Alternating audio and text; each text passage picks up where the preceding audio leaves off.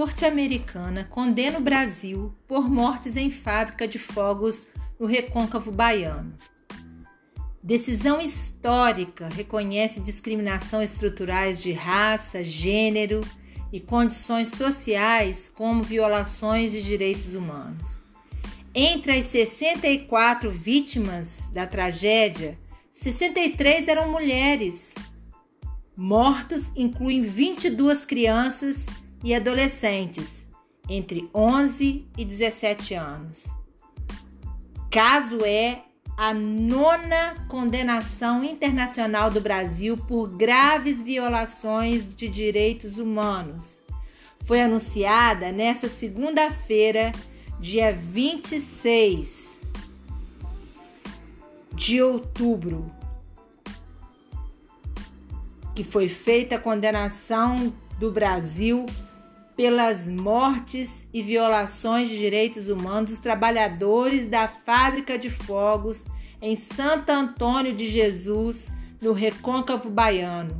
A tragédia ocorreu no dia 11 de dezembro de 1998 e deixou 64 pessoas mortas, a maioria delas mulheres e crianças negras. O caso expôs as precárias condições de trabalho às quais as vítimas eram expostas. Por lei, a atividade exige fiscalização pelo Estado brasileiro. A sentença da Corte Interamericana de Direitos Humanos, Organização dos Estados Americanos, é a nona condenação internacional do país por graves violações de direitos humanos a decisão foi proferida no dia 15 de julho de 2020, durante a centésima trigésima quinta período ordinário de sessões. Porém, só foi tomada, tornada pública na data de hoje, 26 de outubro de 2020. Trata-se de uma sentença histórica que reconhece padrões de discriminação estrutural e interseccional para determinar a responsabilidade do Estado brasileiro. Segundo a Corte, as vítimas se encontravam em situação de pobreza estrutural e eram, em amplíssima maioria, mulheres e meninas afrodescendentes Quatro delas estavam grávidas e não dispunham de nenhuma alternativa econômica se não aceitar um trabalho perigoso em condições de exploração. A Justiça Global e o movimento 11 de dezembro são os representantes das vítimas no caso. Para Rafaela Lopes, advogada da Justiça Global, trata-se de um precedente histórico. Esta condenação, disse ela, é histórica e paradigmática para casos envolvendo discriminação de gênero e raça e sua relação com situações de pobreza. É o reconhecimento internacional da responsabilidade dos Estados de adotar medidas para proteger pessoas atravessadas por uma discriminação estrutural e interseccional, afirma. Dos 64 trabalhadores mortos na explosão, 63 eram mulheres. A única vítima do sexo masculino era uma criança de apenas 11 anos de idade.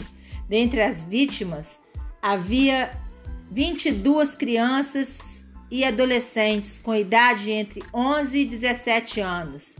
A imensa maioria eram negros.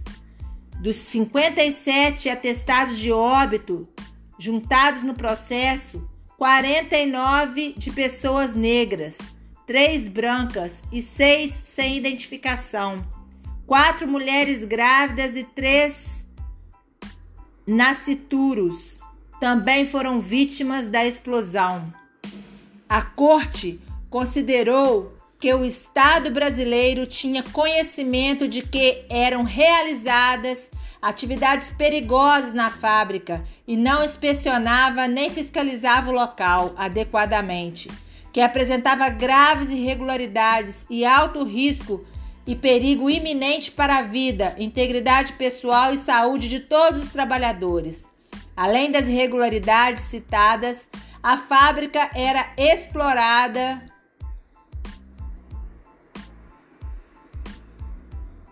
exploradora de trabalho infantil, quero dizer, o que violava os direitos ao trabalho e ao princípio da igualdade e não discriminação.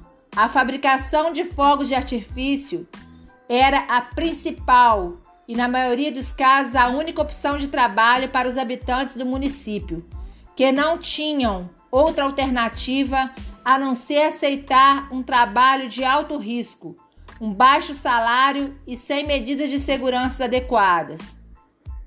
Para os familiares do movimento 11 de dezembro, a condenação é um marco em mais de 20 anos de luta. O movimento é formado por familiares e sobreviventes da explosão da fábrica de fogos e existe para cobrar das autoridades justiça e reparação. É uma emoção e felicidade depois de 21 anos de luta e lágrimas que o movimento conseguiu chegar à última instância e condenar o Estado brasileiro por esta barbárie.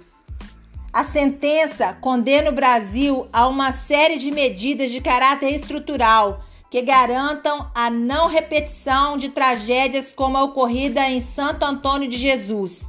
Dentre elas, a criação de alternativas econômicas para a inserção econômica e laboral das vítimas e familiares da explosão e a criação e execução de um programa de desenvolvimento socioeconômico destinado à população de Santo Antônio de Jesus. A sentença também estabelece que o Brasil responsabilize civil e penalmente os perpetradores da explosão, além de determinar medidas de reparação às vítimas e seus familiares, como tratamento médico e psicológico, além da devida indenização.